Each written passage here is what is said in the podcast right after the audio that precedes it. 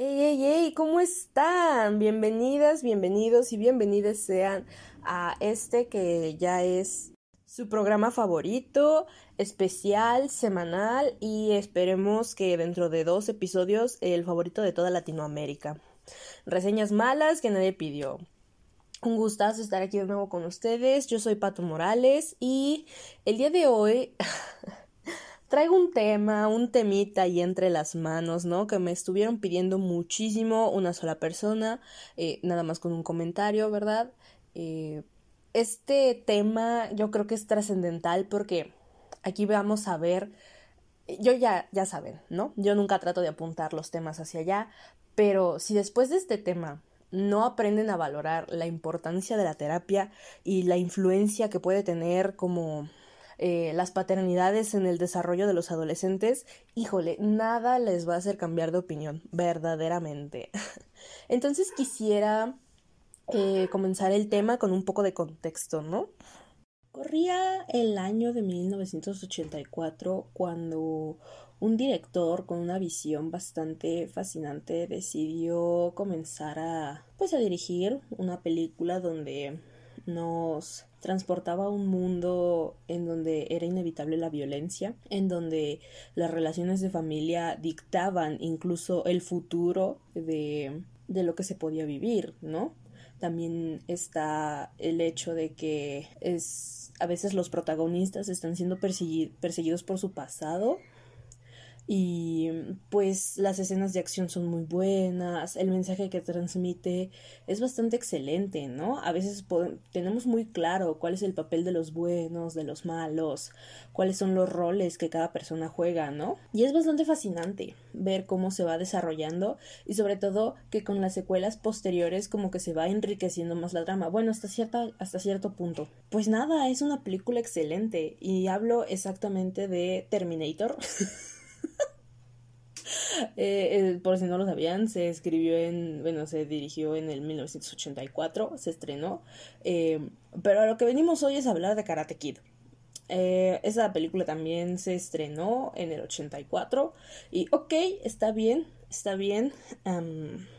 Es un poco difícil abordar los temas de la violencia y del bullying y del acoso escolar en, en Estados Unidos, ¿no? Porque pareciera que tú le entregas soluciones al mundo y el mundo te los regresa en la cara, ¿no? Entonces es bastante complicado hablar de Karate Kid aunque en aquel entonces también, ¿no? Como que cumplió con su, con su entrega, ¿no? Nos presentaron a los protagonistas, ¿no? Este Daniel, que un chavo que se acababa de mudar a la ciudad, que venía de, de barrio pobre, ya saben, y entra a la escuela y entonces empieza a ser agredido por los que son ahí como los más, uh, como los más sensacionales, sobre todo la bronca empieza aquí por una morra, porque aparentemente tú no le puedes hablar a otras personas como sin intenciones eh, sexoafectivas, ¿no? O sea, no se pueden entablar relaciones de amistad entre, entre personas de, de diferente sexo.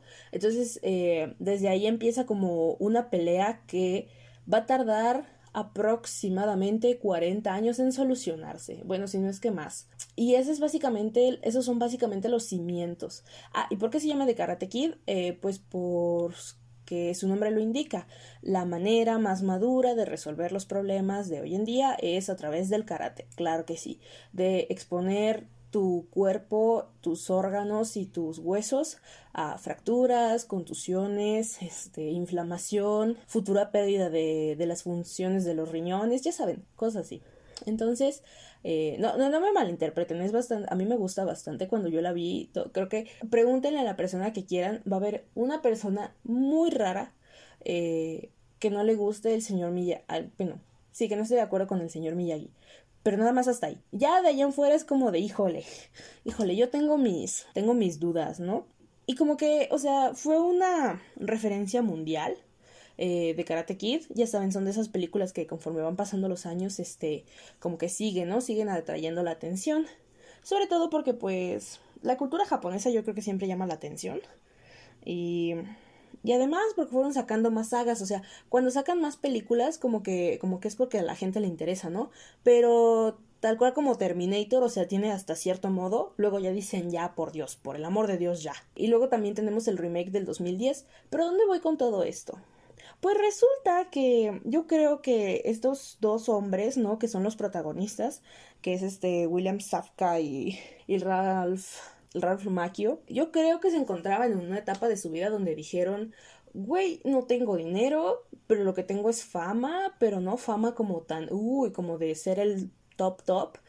O sea, tengo fama por mi participación en la película del 84, ¿no? Entonces dijeron un día, oye, oye, ¿sabes qué? Y si invierto lo poco que me queda de dinero en tratar de, como de generar otra vez, como de regresar y darle continuidad a estas películas que no quedaron muy claras en un pasado, pero que ahora tal vez podamos hacerlas bien. Y así es como llegamos al tema de hoy. Cobra Kai. La serpiente, como dirían por ahí. Esta serie que, híjole, híjole, o sea, como que al principio, cuando la vimos así estrenándose, para empezar, la estrenaron en YouTube, que es como de, ok, ok, no iba por ahí, o sea, de, ya desde ahí como que te empiezan a poner unas poquitas trabas, ¿no? Que te dicen, ah, caray, ah, caray, o sea, ¿por qué no se estrenó en una plataforma de streaming más grande, ¿no? O sea, YouTube, fue como, ok, ok, vamos a ser bien sinceros, ¿quién utiliza YouTube para esa clase de cosas? Y conforme fueron avanzando, tú decías, ah, sí, como que yo, yo la dejé en el olvido personalmente, dije, ah, se estrenó una serie de Cobra Kai, qué hueva. Fue lo primero que dije, una disculpa. Y conforme fueron, este, conforme fueron avanzando, avanzando, que segunda temporada, dices tú, excelente, excelente.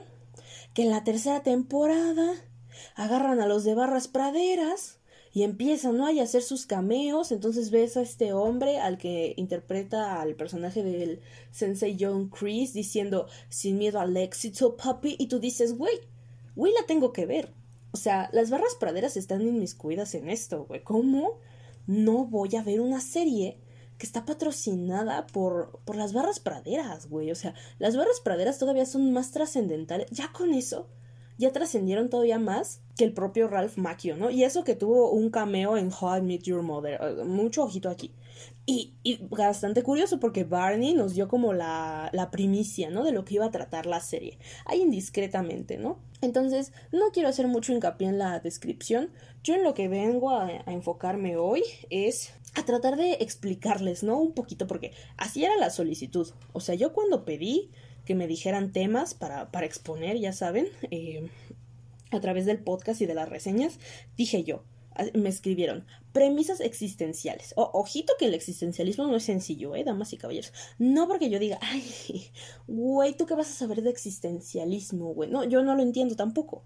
Yo, yo cada que intento acercarme al existencialismo vuelvo a caer en depresión. Entonces yo por eso les digo, mucho ojito aquí, mucho ojito porque lo que viene a continuación, híjole, como, como veneno de serpiente, así, así estamos, así estamos. Entonces, ojo, ojo, ojo. Quisiera empezar primero con esto y ya como que de ahí les voy describiendo la historia.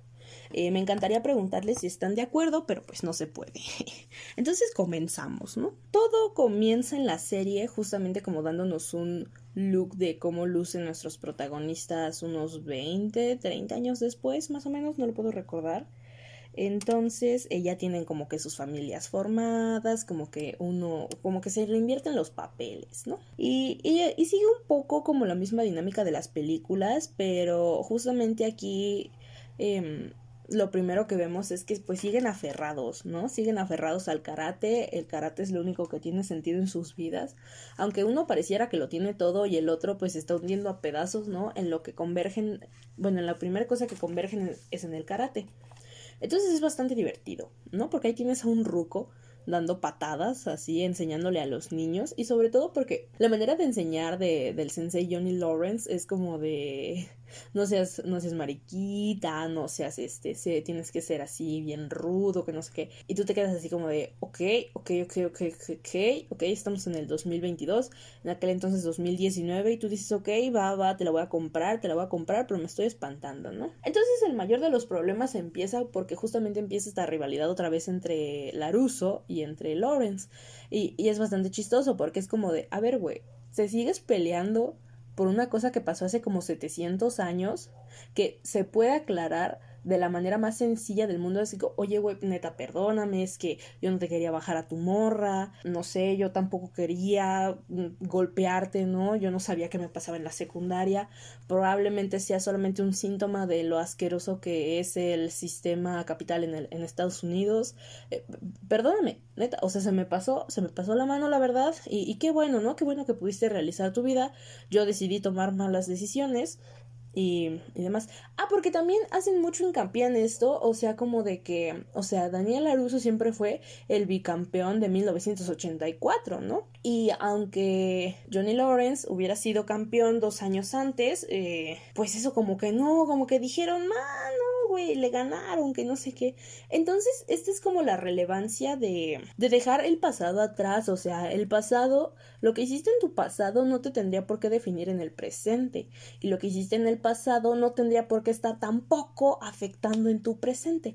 Entonces, desde ahí empezamos mal, porque tú dices, ah, ya, por el amor de Dios, o sea, esta definitivamente es otra de las series en las que tú dices, se podría resolver mejor si los protagonistas tuvieran sexo.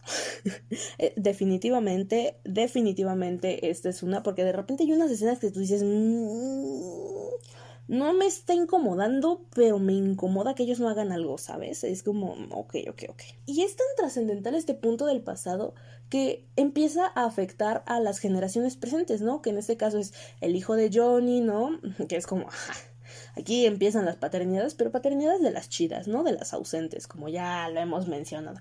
Les digo, yo nunca trato de dirigir el podcast para allá, pero mira, es que es, es como si vinieran por mí, me agarraran de la mano, caramba. O sea, todo tiempo termino para allá. Y también, ¿no? Está este Daniel que tiene dos hijos. Y toda, y toda la secundaria, porque les digo que es como lo mismo, y al principio tú dices, eh, está chido, ¿no? Porque nos presentan a otro de los protagonistas que es Mike, que es Miguel, la serpiente. Está chido como, o sea, como el planteamiento. Pero sí, de repente ya se vuelve muy burdo porque es como de, ay, eso ya lo vi en una película. Y no solamente fue una película, fueron otras cuatro además. O sea, una con, con, con una niña que nadie entiende. Y luego y luego eran historias tras historias y luego volvieron a hacer un remake en el 2010 y era como de ya basta, ya basta, por favor pongan a Jackie Chan, una cosa así. Y, y no, o sea, y realmente llega a ser tan trascendental que está heridos, accidentes, desamores, drama adolescente, de todo hay en esa serie, nada más porque dos señores no se sentaron a platicar y a decir, oye, yo creo que los dos nos pasamos un poquito de lanza, ¿no? Como que sí se nos pasó un poquito la mano. Y ese es como el primer, como la primer premisa, ¿no? Como que, ¿qué tanto quieres dejar que el pasado se involucre en tu vida presente? Y luego llegamos como a, entre las temporadas, entre, pero se empieza a ver desde aquí. Lo que les decía, esto de, es que este es el camino del puño, este es el camino correcto, eh, nosotros tenemos que responder de una manera mejor, este es la verdad, el verdadero karate, recuerdo que lo dicen. Y yo me quedo pensando, bueno, verdadero para quién, ¿no? Porque si ya nos vamos a meter a la, a la, fenomenología y a decir qué es lo real y qué es no, pues qué es el karate, ¿Qué, quién define qué es el karate. Y entonces es como de, o sea, neta que hueva verdadero. Yo ahorita ya lo empecé a decir y miren, mi cerebro ya se empezó a apagar. Así, apareció la notificación de reinicio de Windows y dijo, no, ya, ya no juego, yo ya no quiero, ¿verdad? De Dios. Eh, no hay camino correcto, no hay un camino incorrecto. Obviamente, al principio de hecho, te pintaban como que Cobra Kai era como de, uh, los malos. Pero eran como, pues, chavitos que necesitaban, este, que necesitaban algo, que necesitaban algo como defenderse. Y ya, entre tantos rollos, pues también, ¿no? El Sensei Lawrence abre su, su karate dojo y luego eh, Daniela Russo también abre su karate dojo, Miyagi dojo, y ya es como de ya, ya, ya, ya, suficiente. O sea, es nada más tirarse, ten, toma, te la presto, tú regrésamela, güey, yo no te la presté. Así es como, como si fueran los dos morras de los plumones, que este no es mi color, este es el tuyo, ay, que no sé qué, y así, y taca, taca, taca. Y ya, entre, entre sus pleitos, pues se llevan de la mano, ¿no? Eh, de repente un chavito termina con una lesión. El verdadero prota, eso, eso sí es bien pasado de lanza, eso lo quiero rescatar ahorita. Al prota, a nuestro Miguelito, no me lo quiere soltar el destino, el destino se ensaña y quiero saber qué traen en contra de los inmigrantes ecuatorianos, porque para que una serie te trate hacia un personaje ecuatoriano, algo tiene que haber ahí. Mm, ¿Por qué le pasa de todo a mi niño? Hay personas que necesitan verdaderamente un desarrollo de personaje, pero no quieren, no quieren soltar a mi niño, no lo quieren soltar, pues, caramba, se le rompe la columna. Ahí decimos nosotros, chiña, se nos, se nos escapó, ¿no? Se nos fugó una vida que apenas empezaba. No, que siempre no. Ah, ok. Lo, lo termina su morra. Se termina como. Bueno, también como que se pone medio macho y es de ok, ok, va, va, va. Así. Ahí sí yo no te la puedo perdonar, discúlpame, ¿no? Eh, pero luego ya se redime. Y ya les daba, ya le dieron baje con la novia. Ah, no, pues otra vez. Luego no se podía levantar de la cama. Y luego llega a la competencia para como reavivar esta pasión y sus senseis peleándose. Y luego el otro sensei le dice que no es su papá. Y, luego le dice que sí es su papá, pero quiere ser papá de otra persona. Entonces es un rollo. A mi niño ya dejen, suéltenlo ya. Ya en la quinta temporada, porque hay una quinta, va a haber quinta temporada, yo digo, madre mía, ojalá ya la cancelen. Aplíquenle una, el Sabrina Spellman, güey. O sea, ya, cancelen. Cobra Kai. Ya no la necesitamos. Así como se quedó, se quedó espectacular. Pero ya, o sea, cierro paréntesis, dejen en paz a mi Miguel porque yo me voy a poner mal, señores, yo me voy a poner mal. Entonces, bueno, esa es la segunda premisa. Como que no hay un camino correcto, porque al principio parecía que sí, pero luego los buenos se, como que se vuelven así como de que ah, se les sube a la cabeza este rollo de yo, como yo estoy haciendo las cosas bien, entonces yo puedo empezar a hacer lo que yo quiera. Y ahí, uy, mira, mira, mira, mira le aplicaron el político mexicano, se nos fue, se fluflugoró, diría Hugo Lombardi, y pues ya, o sea, empiezan a repetir los errores, no solo de sus senseis, sino de todo, eh, de todo, de todas las personas como que les hicieron daño, ¿no? Eh, había una frase de doble cara que sale en el, en El Caballero de la Noche asciende, ¿no? o mueres como un héroe o vives lo suficiente para, para convertirte en villano, ¿no? Entonces, pues a Miguel ya, ya, ya lo mataron como siete veces, ya mataron a su columna otras dieciocho y pues los que sobrevivieron, pues sí, justamente eh, se convierten en esto, ¿no? Como en estos nuevos pulis que dicen, ah, nadie se, como nadie se puede meter conmigo porque yo soy implacable, pues puedo hacer lo que yo quiera. Y verdaderamente es bastante difícil la temporada 3, te, te genera gastritis, acá tú dices, basta, va así, como que debo de confesar que para terminar de ver la serie fue como de, ay, así como que todos los días me preparaba, me iba, me iba a entrenar, ya saben, ¿no? Aplicando las mismas enseñanzas y me regresaba y decía, bueno, ya, ok. Ay, pero bueno. Y justamente dentro de el, el no haber un camino correcto o no estar como definido cómo es que tienes que ser, esto también, ¿no? Em, en el existencialismo como que nos vemos que un, un, ser humano tiene como ciertas características, sí, pero no hay una sola manera de ser ser humano o de definirse humano.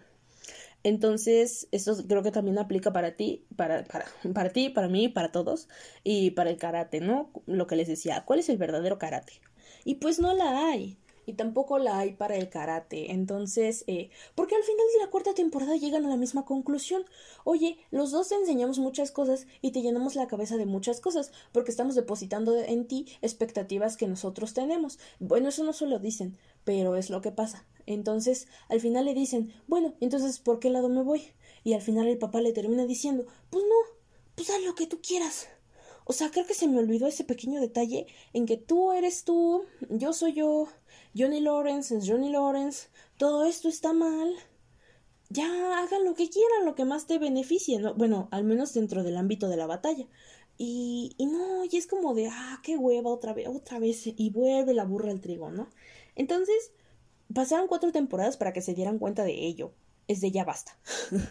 ya no hay, o sea, nunca digan esto de, ay, es que este, esto es la única forma de, de, hacerse.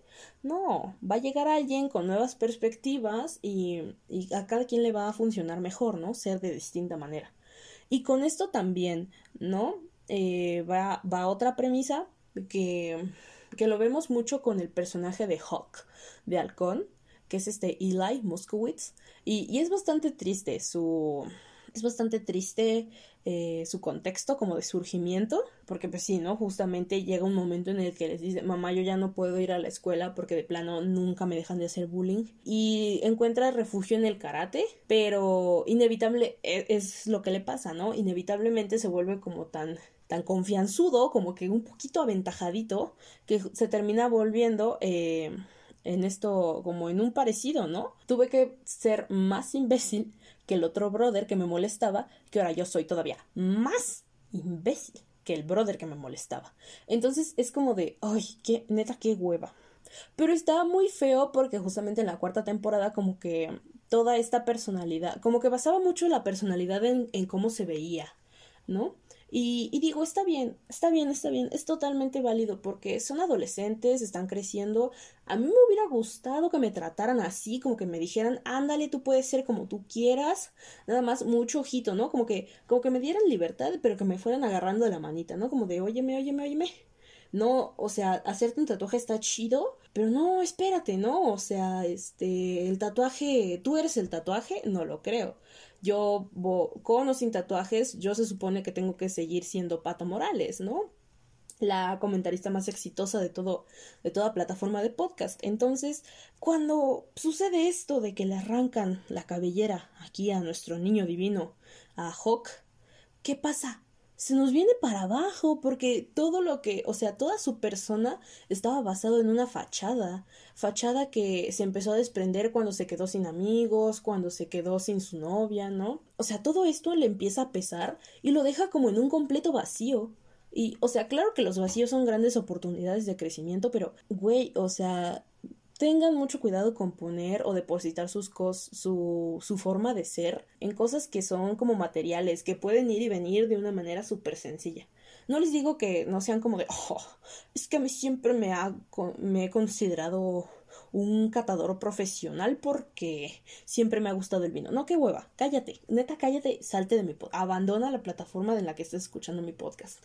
No, sino que va a haber cosas que nos definan, sí, pero no son permanentes. Y eso también es otra de las premisas. Algo que sí me gustó de la serie, una de las dos cosas que me gustó de la serie es también esta esta posibilidad de cambio. O sea, aunque terminó siendo como enemigo número uno de, de, los doyos, ¿no? Este Hawk. O sea, se vio, ¿no? Como esta oportunidad en la que justamente él se da cuenta de que no siempre podemos ser así. Y no, le pa y no solamente le pasa a él, le pasa a Sam, que deja de ser esta niña buena de papá, le pasa a Anthony, que justo, gran personaje, ese personaje es como de ese güey. Em, le pasa a Robbie, le pasa a Tori, le pasa, pues le pasa a los protagonistas que dicen, me tomó muchos niños traumados para llegar hasta donde estoy. O sea, así te lo dicen, o te lo debieron de haber dicho así. Pero es lo que pasa, ¿no? No vamos a seguir, ya tiene que llegar un punto en su vida en el que dicen, ya, yo no puedo seguir siendo como era antes, porque yo ya no soy ese antes. Eh, yo soy mi ahora. Me estoy enredando un poquito, pero, pero espero que si lo escuchen digan, ay, güey, o sea, que de repente como que estén viendo a través de la ventana del camión y digan, ay, güey, ¿qué dijo? Y se regresen. Pero grábense esa frase. ¿Va? No la voy a repetir porque me voy a confundir. Entonces, otra de las premisas.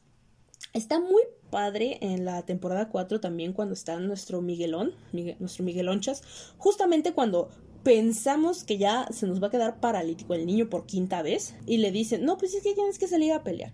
Y llega Johnny y ya estaba como bien bajoneado mi niño, ¿no? Porque tenía broncas con su novia, tenía broncas con, con los senseis, con el karate en sí. Entonces como que se queda pensando, y sobre todo por lo que le dice Johnny, ¿no? Así como de, le vamos a demostrar, si ganas tú la competencia, le vamos a demostrar a todos los clubs de dojos quién es el eh, que manda realmente, ¿no? Y, y sobre todo le voy a demostrar a Daniel la ruso que así no se hace, ¿no? El karate. Y es volver a lo mismo, o sea, estás involucrando la vida de una persona solamente como para cumplir tus objetivos o para que tu vida tenga mucho más sentido.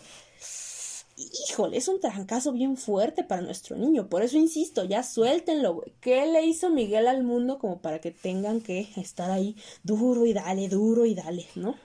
Entonces por eso cuando decide abandonar la competencia de karate, tú lo entiendes perfectamente, hasta tú lo dices, Simón, sí quiero que te vayas porque lo dicen, ¿no? Es que yo ya siento que no estoy haciendo karate para mí mismo. Y es como de, pues claro que no.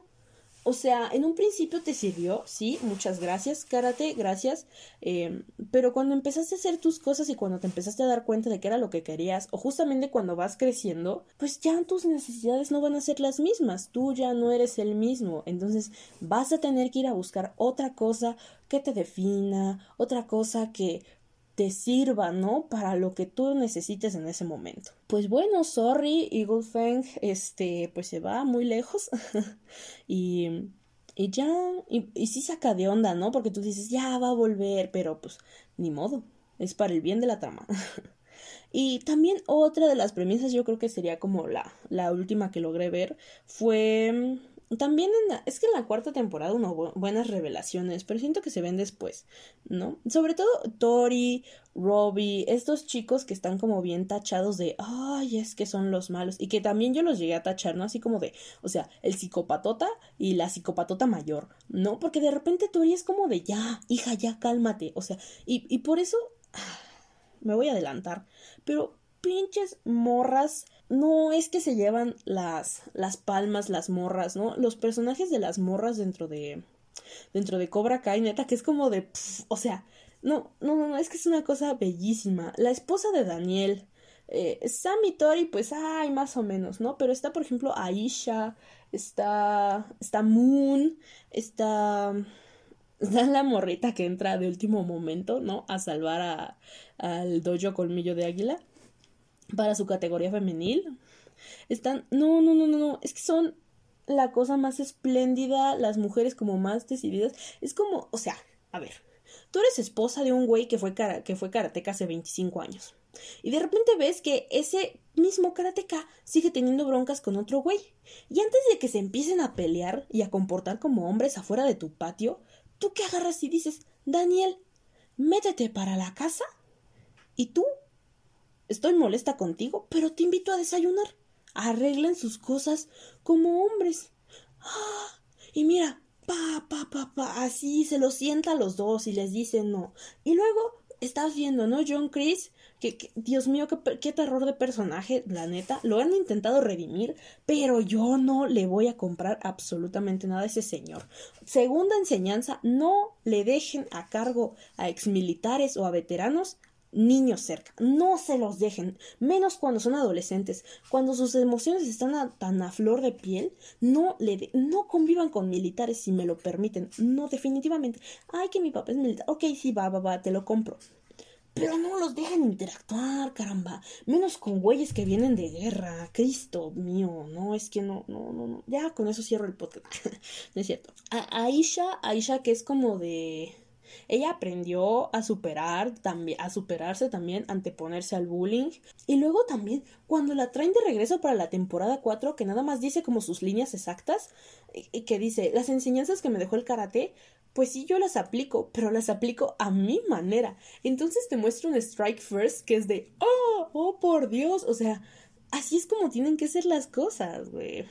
Y luego también, ¿no? La relación extraña entre la mamá de Sam y Tori, justamente, que iba eh, muy relacionado con el punto anterior, ¿no? Tori de repente dice, no, o sea, como que llega a pensar que realmente es el mundo el que le está poniendo el pie, ¿no? El que dice, ya, tú no vas a avanzar de aquí, y de aquí no avanzas, ¿no? Pero también yo como me estoy relacionando con el mundo, o, sea, ¿qué esperaba la morra que, que sucediera cuando agarras de repente y te desconectas por un vato? Un vato, señor. Es 2022. ¿Quién, quién en su vida arriesga un pelo, un pelo que se le cayó a mi gato? Yo, yo ni arriesgo eso el pelo de mi gato caído es bien sagrado como para andarme peleando con un vato. No hagan eso, pues. hasta se me salió lo río, pues. ¿Cómo, pues, 2022? Ay, ay, ay. Es, Miguel es mío. Sí, te voy a pegar. No, ay, ay, sí es como de cállate. Y luego también Rob. Y no, no, todos mal. Todos bien malos. Está bien chido. Está chido. Es una secuencia de pelea como que tú dices, ah, o sea, es bastante intenso de ver pero pelearte por que deberían de considerar a la serie como ciencia ficción, no más por esa parte, poner a dos morras a pelearle por un... No, hombre, no, de los mejores chistes, ¿eh? De la temporada 2. Caramba. Y luego el punto hasta donde llega, que es como de que literal, ¿no? Eh, vamos a resolverlo todo en un combate. Pero este hecho de pensar como que todo el mundo tiene la culpa y demás, pues es bastante complejo. O sea, Pichi-san privilegiada, blanquita privilegiada de ojo azul, y Tori pues sigue siendo blanca, pero pues justo le, tocó nacer en un contexto más difícil, ¿no? Y ahí sí lo entiendes. Y hasta Sam en la cuarta, ay, hijo de mi vida, tercera y cuarta temporada, pinche higadito que se convierte esa morra. Pero es como de, ya, pónganse serios, caramba. Eh, tienes que aprender a vivir con las consecuencias de lo que tú haces. Sobre todo porque tú lo, se supone que tú eres la que decide y la que tiene el control de tu vida. No estoy diciendo que merezca que te pasen cosas malas, pero insisto, si estás sembrando eh, violencia, pues no creo que puedas conseguir alguna otra forma, ¿no? Y, y no, y neta que qué feo. O sea, está bien padre al final de la cuarta temporada cuando le da el codazo a Sam y le dice, perdón, es que fue un accidente. Y luego cuando termina el combate y le gana, spoiler alert, Tori gana el, el, torneo. Y lo primero que hace es irse corriendo con Sam. ¿Estás bien? Y ya no la dejan eh, como continuar esta interacción porque llega todo Cobra Kai y. ¡Eh! ¡Se me mejor! Llega este güey que hasta se me olvidó su nombre del perro coraje. Pero llega. Pero, o sea, ese cambio. Nada más. Dale un, una pizquita de confianza a la morra. Dale una, un, un impulsito chiquito y se te va a ir por otro lado completamente diferente. Eso es bastante hermoso. Y adivinen quién lo hizo. La señora de, o sea, la mamá de Sam, Amanda, creo. Eh, es como de, señora, es que usted es la verga. Cuando va y, le da la cachetada a John Chris, Dios, Dios que se no saben, yo estaba aquí, grita y grite de felicidad, dije yo, ya, ya era tiempo. O sea, sus rivalidades de karate. O sea, Chris hace sus cosas también. Pero, pero cuando le da la cachetada, no. Es que yo podría ver 10 horas seguidas esa escena y no me. Y voy a seguir grite y grite. Y voy a sentir feliz de decir, ah, alguien lo puso en su lugar, güey. Dios, qué, qué rico, güey. Qué rico fue ver esa cachetada. Ay, no, miren, ya lo voy a dejar para aparte. Y ya como para ir cerrando, ¿no? Eh, en Cobra Kai es bastante divertido ver cómo al principio los que eran buenos, esto ya se los comentaba, los que eran buenos ahora son malos. Luego los que son malos ahora ya son los buenos. Luego ya no hay ni buenos ni malos, solamente hay gente que decide hacerle un caso a un pinche veterano de la guerra de Vietnam. Entonces, no lo hagan. Si usted tiene contacto, para empezar con alguien estadounidense y blanco, retírese lo más rápido posible, porque bien no va a acabar, no va a acabar, señores. Y si aparte ese güey blanco privilegiado está ruquito y dice, yo soy veterano de guerra, salga corriendo a máxima velocidad. No, no lo piense dos veces.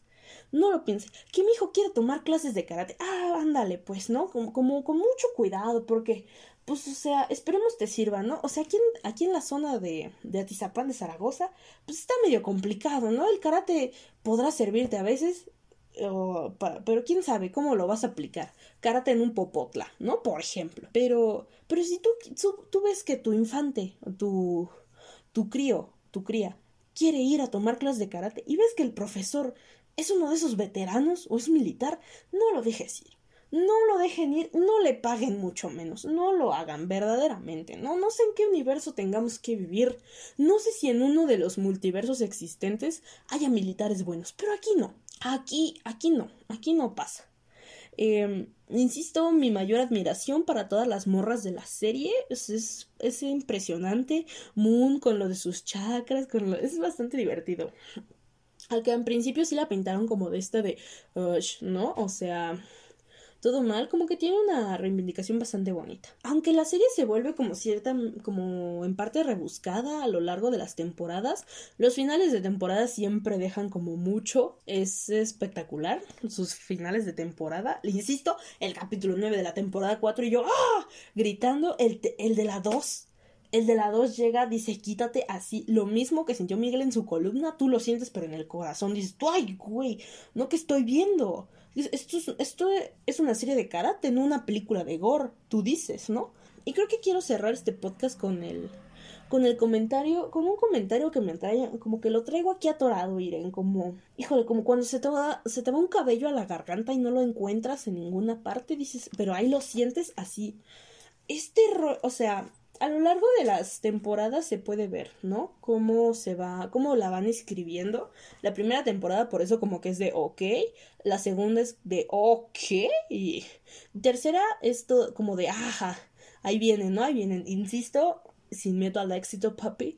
Pero luego llega la cuarta temporada y dices tú, a ver, a ver, a ver, espérame ahí dos segundos, güey. Yo no sé qué cuotas tenga que cumplir Netflix, pero es que hay algo bastante divertido.